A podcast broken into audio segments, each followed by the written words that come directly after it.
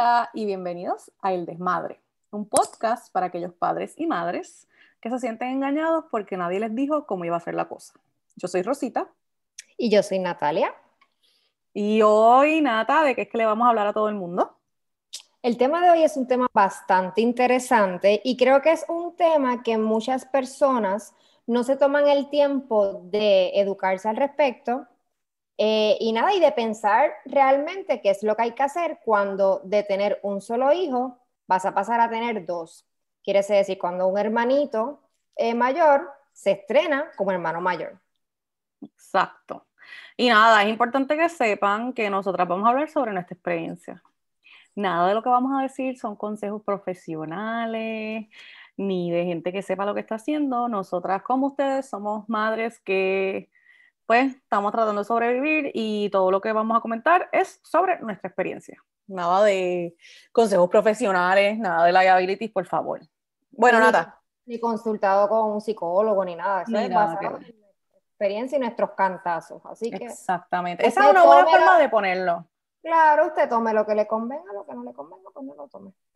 Basado en nuestros cantazos, eh, los llantenes, y nada, aquí vamos. Este, vamos primero a hablarles un poquito de, de, pues, de cómo fuimos nosotras a enterarnos que íbamos a tener la número dos y cómo hablar con los chiquillos que eran número uno. Cuéntanos, Nata, ¿cuál fue tu experiencia? Eso es así, pues en mi experiencia, eh, realmente antes de que yo eh, saliera embarazada de mi segundo bebé, eh, mi nene grande ya en una ocasión había ¿verdad? manifestado que le interesaba eh, así, que le interesaba tener un hermanito. ¿Por qué? Porque en la escuelita había uno de sus compañeritos que había tenido un hermanito. Así que pues eso como que despertó la curiosidad en él y ya lo había mencionado. ¿Qué pasa? Llegó un momento en que él decía que él iba a pedir un hermanito a Santa Claus. Y nos dijimos, ok, eh, ¿cómo hacemos con eso? La cosa es que, pues nada, para la gloria de Dios, pues más o menos para la fecha habíamos, este, yo quedé embarazada aunque para cuando viniera Santa Claus, pues obviamente no iba a estar el hermanito aquí, por lo que pues se descartó obviamente la idea de que Santa Claus le iba a traer un, le iba a traer un hermanito.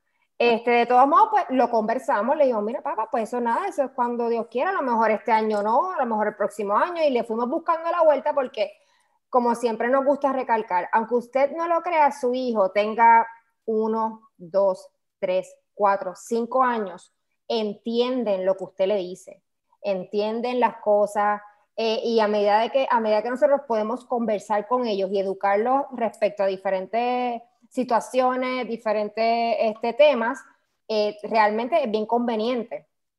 Así que nada, pues eh, yo había leído en, no me recuerdo si fue en un blog o, o, en un libro, que era, bueno dejarle saber que iban a ser hermanos mayores cuando ya tu, eh, la barriga de mamá estuviera bastante, este, ¿verdad? Que se, notara. se brotara, exactamente. Y nada, y, lo, y cuando ya mamá pues tenía la barriga, pues ya se notaba bastante, estamos hablando, en mi caso, eh, como cuatro o cinco meses más o menos, que, que creo que fue un poquito después de Navidad, este, pues ahí nos sentamos con él y le explicamos, mira, pues aquí adentro hay un bebé, etcétera, y se le explicó todo. Eh, otra cosa que nosotros hicimos también en el proceso fue enseñarle eh, los sonogramas. Y eh, esto fue antes de, de, COVID, este, por suerte, así que yo tuve la oportunidad de llevarlo un día a una cita conmigo. y él vio el sonograma, escuchó los latidos del corazón, se le explicó también, pues, pues que bebé estaba allá adentro, que estaba creciendo, etcétera. Eh, también otra cosa que yo hice que me funcionó muy bien fue buscar los sonogramas de él. Claro. Entonces yo se los enseñé y decía, mira papá, esto era, así eras tú mismo, tú eras igualito en la barriga, este, igualito, igualito, y mira, y mira la foto del bebé.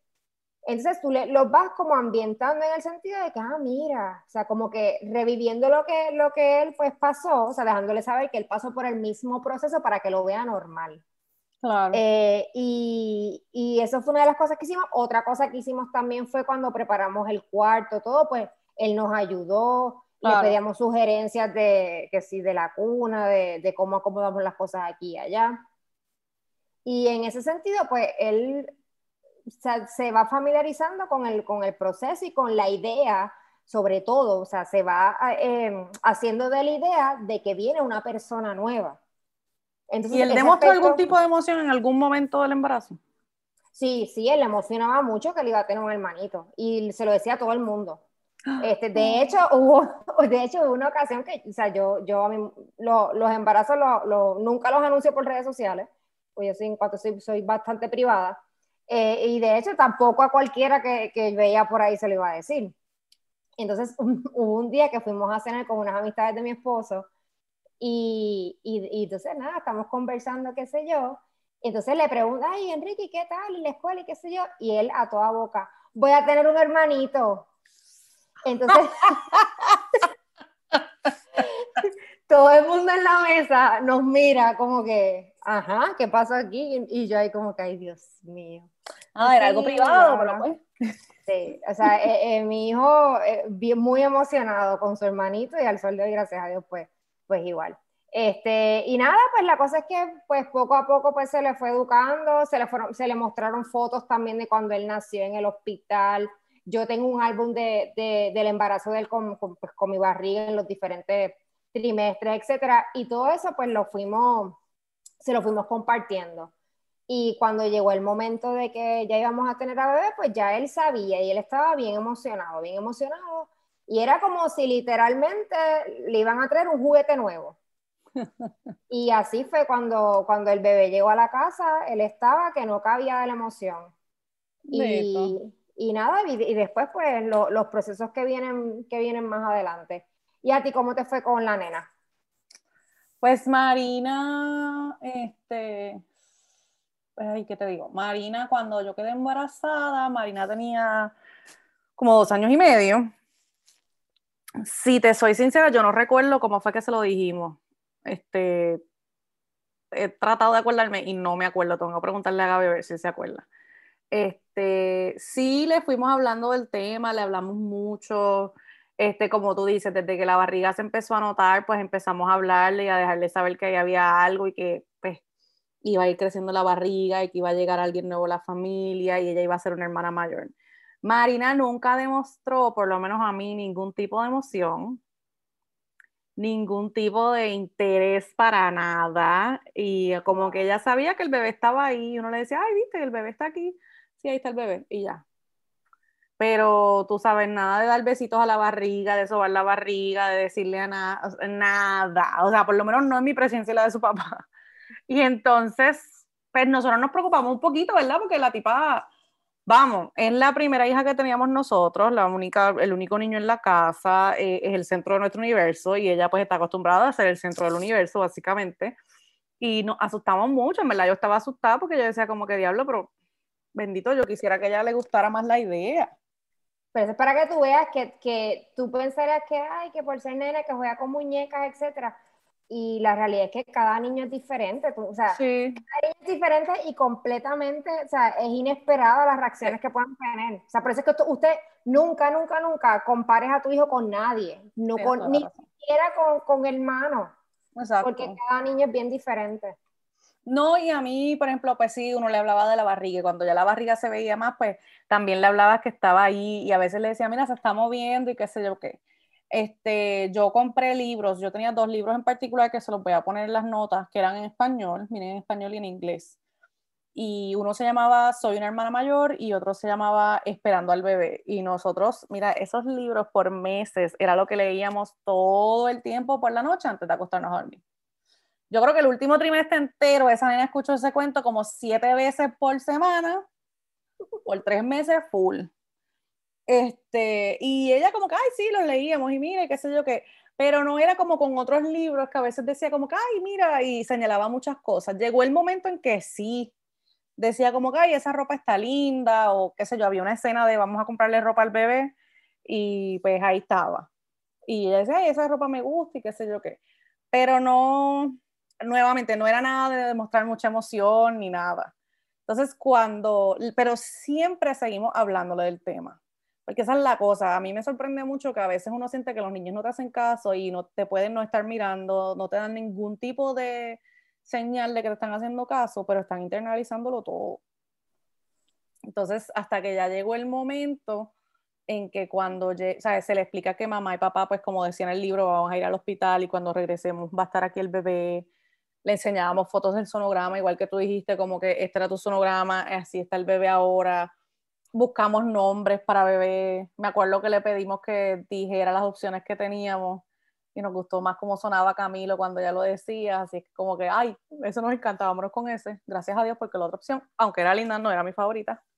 Este, eh, y pues nada, lo que sí me sorprendió mucho fue que cuando llegamos del hospital, claro, esto fue en COVID, so, al hospital fuimos más que Gabriel y yo, contrario al embarazo y el parto de Marina, que en el día del parto estaba mi papá, mi mamá y mi suegra y Gabriel, pues aquí éramos más que Gabriel y yo.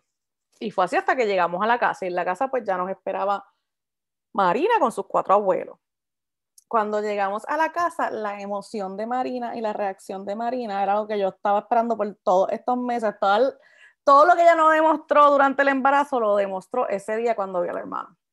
Como que la emoción era una cosa bien fuerte y entonces se agarraba la cara y decía, es tan tierno, es un bebé, esto que yo, o sea, ella estaba mal.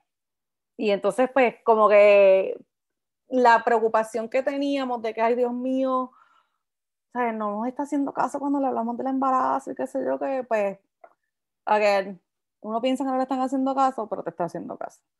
Y de ahí en adelante, vamos, si hubo celos y de todo, y vamos a hablar un poquito más de eso, ¿verdad? Este, porque su vida cambió, ¿verdad? Llegó un nuevo integrante de la familia que necesitaba mucha atención y quizás no tenía mamá ella tanto tiempo disponible como hubiese querido y por el mismo tiempo. Y aunque habían sus momentos de un poquito de celos, desde entonces hasta el día de hoy, ella habla de su bebé, es mi bebé. Y a veces dice nuestro bebé, pero usualmente es su bebé. Este, pero nada, fue, fue chulo verla, como que demostrar emoción cuando lo conoció por primera vez, fue bien lindo. Fíjate, en mi caso los celos se desarrollaron un poquito más adelante. Era al principio estaba muy, muy contento, muy a gusto, este, y ya, o sea, claro, pues uno hace, uno hace sus ajustes, porque otro detalle importante es que tenemos que tener siempre en mente que él necesita la misma atención o tal vez más atención que el recién nacido, porque ah, como alguien en algún momento me dijo, recuerda que el, el, el, nene grande sabe, el bebé pues, pues no sabe. Entonces, en ciertos detalles y ciertas situaciones, dependiendo, ¿verdad? Pues tú tienes que ver cómo eh, pues realmente si el grande necesita más atención en ese momento, tomarte el tiempo de, de atenderlo. Este, porque, o sea, tal vez, no sé, darle bebé a, papá un ratito y, entonces tú como mamá pues irte a atender a servirle el plato de comida, a sentarte con él a comer, etcétera.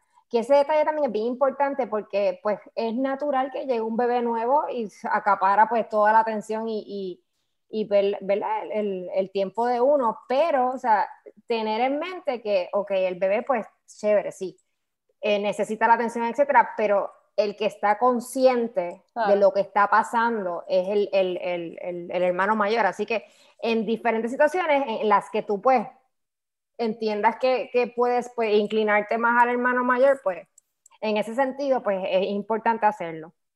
A mí, es curioso que diga eso, a mí me dio mucho trabajo poder despegarme más del chiquito para darle más atención a ella. Nosotros, gracias a Dios, como que Gabriel se dedicó a Marina cuando nació el pequeño, ¿verdad? Y él estaba ahí todo el tiempo con ella, pendiente a ella y making sure que todo estuviese bien.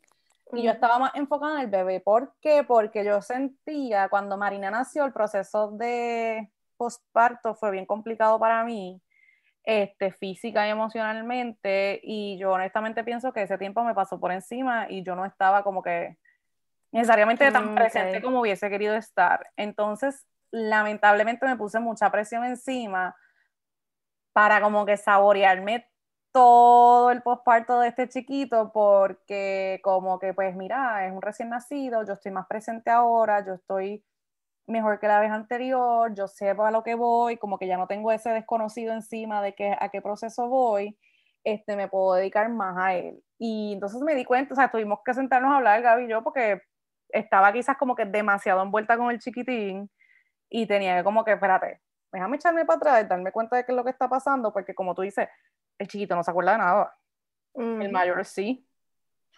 Y el mayor, tú sabes, tiene sentimientos que se van a herir, el chiquito no, el chiquito sabe oler leche y ya.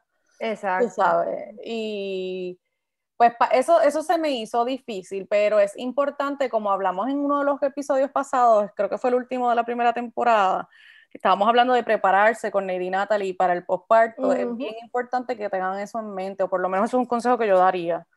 Este, que sepan, como tú dijiste, que, que el mayor va a necesitar más atención que el menor este, por, simplemente por cómo son las cosas. Y hay gente que, vamos, tiene dos bebés a la misma vez porque se llevan, qué sé yo, 11 meses entre uno y otro. Y el contexto es bien importante en cada situación, porque no es lo mismo tú recibir a bebé número 2 cuando el mayor tiene 11 meses, a bebé número 2 cuando el mayor tiene 4 años, o al bebé número 2 cuando el mayor tiene 15 años, tú sabes. este, todas las circunstancias, como bien has recalcado tú también en el pasado y ahora mismo, este, son distintas. O es bien importante como que tener en mente bajo qué circunstancias va a llegar el número dos. Este, y tratarle como que prepararse para eso, porque no es lo mismo preparar a una niña de tres años que a una de ocho, por ejemplo, o de diez o más. Tú sabes, esas cosas como que cambian. Con los celos, dime. Por eso, disculpa que te interrumpa. Eh, por eso es tan importante, como bien acabas de mencionar, la preparación al posparto, sea tu primer hijo, tu segundo, el, tercero, sea cual sea. Pero cuando ya tú tienes un hijo y viene un segundo, esa preparación de, eh, para el posparto es crucial. Yo creo que es hasta más importante que la primera, que el primer posparto. Que la primera, sí, estoy de acuerdo contigo. Porque, o sea, los challenges, o sea, las dificultades van a ser distintas y por, uno a veces piensa como que ya yo pasé por esto, So, yo sé a lo que voy. Y mira, no, necesariamente vas a algo completamente distinto porque ya tienes a número uno, tú sabes. Ya número uno está aquí y hay que encargarse de número uno y de número dos o número tres o lo que sea que venga por ahí. Este, pero, pero sí, para mí yo creo que es hasta más importante prepararse para el segundo postparto que el primero, el segundo, tercero o el primero. Este, pero que te iba a decir que sobre los celos, es como que, mano, los celos van a pasar. Somos seres humanos. Es inevitable es súper inevitable y hay que dejar que el que esté celoso se ponga celoso, viva sus celos, pero también como que hablarle y dejarle saber, hermano, pero es tan importante como esta otra persona, la otra persona, pues lamentablemente el chiquito no se sabe quizás comunicar como tú sabes, pero no podemos como que tratar de cubrir la mano, eh, el sol con una mano y decir como que, ah, no, no va a ser celoso, no van a haber celos, y si te dan celos, este, eso no es bueno, eh, no es bueno ser celoso, no, nada que ver, o sea. Es normal, es parte de su, de su proceso y parte de las emociones que tocan sentir y, y, y hay que dejar que las manifiesten. Sí, y que las sientan y ya, y se le deja saber como que, a mí un consejo que me dieron fue como que decirle como que yo entiendo, es frustrante, sé que eras tú antes solita y que ahora pues estamos compartiendo a mamá y a papá con otra persona, pero tú eres igual de importante y yo entiendo eso y poco a poco vamos a ir adaptándonos y, y te vas a sentir menos frustrada. Porque obviamente a esa edad ya no sabía quizás lo que eran celos, pero sabía que estaba frustrada o enojada o algo así. Que ese es otro detalle también que, que bien acabas de mencionar. Nosotros como adultos sabemos que son celos, pero ellos no entienden lo que están sintiendo, ellos no saben. Y eso es algo que hay que tener pues, uno tiene que estar pendiente así físicamente, pues tratan de ir al chiquito, si lo quieren empujar, o si lo quieren esto, lo otro, y sepan que eso es como que momentáneo, porque sí, Marino le dieron sus celos, pero cuando no eran celos, era un amor terrible y una atención terrible hacia el bebé, tú sabes, era como que es mío, lo voy a bañar, le voy a dar la leche, esto, aquello y lo otro, tú sabes, todo era como que más, más chulo para ella, vamos. Y al final, aunque ella no hablaba mucho del bebé, cuando ya vio que el Moisés al final del embarazo este, estaba afuera y el coche estaba afuera, pues ella quería poner todos sus bebés ahí y todas sus cosas. Entonces era como que explicarle como que sí, cuando llegue el otro bebé que va a estar en la barriga de mamá, pues los tuyos tienen que ir a su cunita, ¿verdad? Y una de las cosas que hicimos fue como que su hermanito le trajo regalos a ella del hospital y entre las cosas que le trajo, pues era que sí, una cunita para poner a su bebé, un coche y uno de esos canguros de montar al bebé. Y pues ella veía que yo salía a caminar con el bebé, pues ella salía con su coche y el bebé. O si yo tenía el bebé en el canguro, pues ella buscaba el suyo. Este, y esos momentos chulos se van a dar. Lo que pasa es que también se van a dar los de los celos. Y nadie te habla del, de los celos y la frustración. Uh sepa que eso va a pasar. Y que hay que estar cuatro ojos, porque en mi caso también pasaba que era como que o sea, lo miraba y como que quería tocarlo, pero duro, o sea, era claro, como sobarlo, pero no bien control todavía. Me Dios mío. Sí, o le quieren tocar la carita y uno con toda la cosa de, primero que siempre te dicen la cara de los bebés no se toque y después COVID, es como que, no toques la cara. Entonces es como que, Dios mío, me tengo que controlar, pero Nada, este, mira, de las notitas que tenemos aquí, que yo creo que ya lo mencionamos, es eso de enseñar la barriga para que pase de ser como un concepto abstracto a algo abstracto, exacto. Este, y lo de, pues, si es posible llevarlo a citas médicas. Yo sé que con COVID, no sé si ya hay hospitales que están recibiendo acompañantes, ¿verdad? Pero durante mi embarazo yo solamente fui, mi segundo embarazo, a una cita acompañada, que fue la primera de viabilidad, que es como que la primera vez que te ven y te hacen el sonograma. Esa fue la única visita que pude con Gabriel y la niña no fue porque en verdad estábamos esperando como que, que la barriga estuviese más grande para ella, para llevarla. Y honestamente como que no pensamos que en ese momento ella iba a entender mucho porque no se veía nada todavía. Exacto. Pero sí, por eso es importante también, en el caso tuyo que, que mencionas que incluiste los libros, los libros son una excelente herramienta para educar niños, específicamente de las edades de los de nosotros, que estamos hablando de 3, 4, 5 años.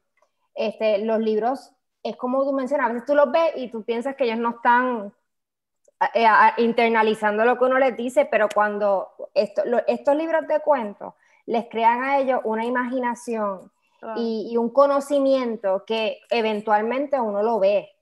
Este, y pienso que el dato de los libros es bien importante. Existen muchísimos libros de diferentes, este, diferentes formas, diferentes maneras de llevar el mensaje, que son una herramienta súper útil en este proceso de educar a, esos niños, ¿verdad?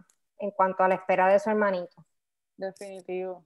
No, y otra cosa que yo siento que también lo hacía como que más palpable el proceso, ¿verdad? Pues como mencionaste tú también de las fotos, enseñarle, estas son tus fotos de cuando tú estabas en la barriga, que vamos, eh, no se entiende nada nunca, perdonando, porque yo nunca veo nada. Este, y después cuando llegan las fotos de hermano o hermana en la barriga, pues enseñarle también, enseñarle fotos de cuando él nació y llegó al hospital, o cuando Marina nació y llegó al hospital, pues le enseñábamos fotos de eso este, y yo creo que eso, eso, eso es importante porque alguien los ayuda a sacar como que la idea abstracta, hacerla más real. Lo mismo con lo del cuarto, o sea, Marina fue parte de, como tú dices, que le preguntaban a Enrique de sugerencias de cosas que hacer en el cuarto, pues Marina fue parte de pintar el cuarto. Este, claro, fue un sendo de madre tenerla allí con pintura y qué sé yo qué, pero pues le busqué una pintura de esas que se limpian con agua parecida al color que estábamos usando y ella pintó por ahí. Y ya. Pero Eso les va, llenando a ellos la, la, la mentecita de que, mira, por ahí viene otra persona, tal, o sea, mi cuarto es este, por ejemplo, pues ahora hay otro cuarto, ahora hay otra cama, etcétera. Y otro detalle que, que, ¿verdad? Que fue lo que, lo que este, como, como mi, mi nene comenzó con la idea del hermanito, es eh, también relacionarse con familias que, que tengan sea, por ejemplo, si es un solo hijo y viene el segundo, pues este, con, pues, que sean de dos. Este, a mí me ayudó mucho, yo tengo una, una amiga que cuando yo salí en cinta, la nena de ella tendría eh, seis años y la, y la bebé tendría como dos años. Entonces eh, compartimos mucho con ellos y yo le explicaba a, a, Enrique, le decía, mira papá, cuando tú tengas a tu hermanito, tú vas a ser como fulanita y menganita. Así mismo entonces, vea, las nenas obviamente jugaban, eh, ¿verdad? Porque íbamos al parque, etcétera.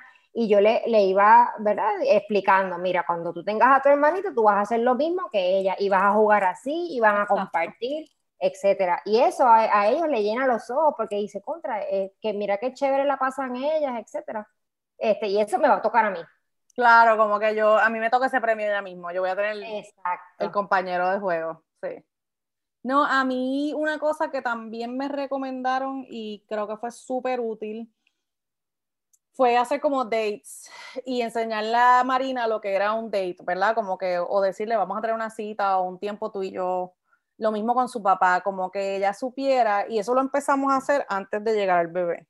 Este, había momentos que ella iba a tener un date con papá y a veces con mamá, un date con mamá, y era como que tener tiempo de nosotras dos nada más o de ella y su papá haciendo cosas de esas dos personas en ese momento. Con el papá, pues lo más que ella quería era que si ir a la piscina, pues allá iban a la piscina y qué sé yo qué. Y como que ella sabía, ya eh, llegó el momento en que papá le decía o yo le decía, vente, que vamos a un date tú y yo. Y ella decía, ay, sí, ¿para dónde va? Como que ella ya sabía que eso era tiempito de ella con mamá o con papá. Y cuando llegó el bebé, habían veces que pues tú te dabas cuenta que quizás en un momento de frustración uno le decía, mira, ahora mismo no puedo porque estoy dando teta o estoy haciendo esto y lo otro, pero vamos a tener un date. Cuando tú termines de comerte esto, o sea, darle ideas concretas del tiempo, ¿verdad? Pues ya no sabes ni qué hora vive. Después de tal cosa o después de que yo termine de cambiar el bebé, pues nos vamos tú y yo a tener un date. Y eso a Marina en momentos de frustración le cambiaba la cara, o sea, le cambiaba todo, porque entonces era como que, ah, ok, yo voy a tener mi tiempo contigo ahora. Exacto. Ya sí, porque en los momentos era como que, ay Dios mío, yo quiero a mi mamá, quiero a mi papá, pero entonces no puedo. Pero al tú explicarle eso y decirle, tu tiempo viene con calma, Exacto. pues ya eso le da una cierta tranquilidad. Y te lo juro que es clave empezarlo antes de que llegue bebé, porque, bueno, en la medida de lo posible, ¿verdad? Porque uno a veces bebé se presenta a destiempo, pero me ayudaba muchísimo porque como ya, cuando ya ella empezó a darse cuenta de lo que era, pues ya, como te digo, te funcionaba de, de aguante, como quien dice, de parcho. Espérate, déjame terminar esto y vamos tú y yo a tener nuestro rato. So, yo creo que, que estuvo muy nice. Sí, porque ya va, van entendiendo. Exacto. Bueno, pues nada. ¿Qué más añadimos? Pues realmente yo te diría que por lo menos eso, eso fueron los, ¿verdad?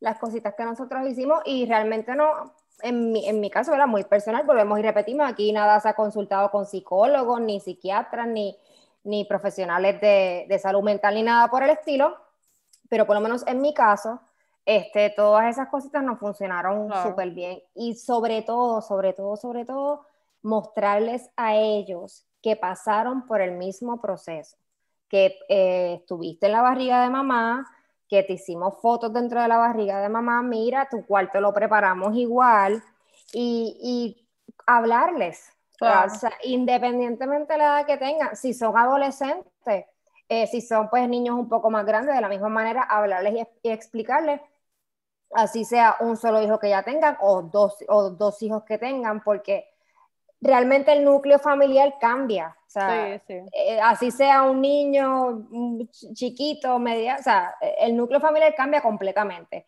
Y es un cambio para todos los miembros de la familia, que eso es otro detalle también. O sea, no es solo preparar al hermano mayor o a los hermanos mayores, sino pues saber que pues la dinámica familiar va a cambiar completamente con un bebé.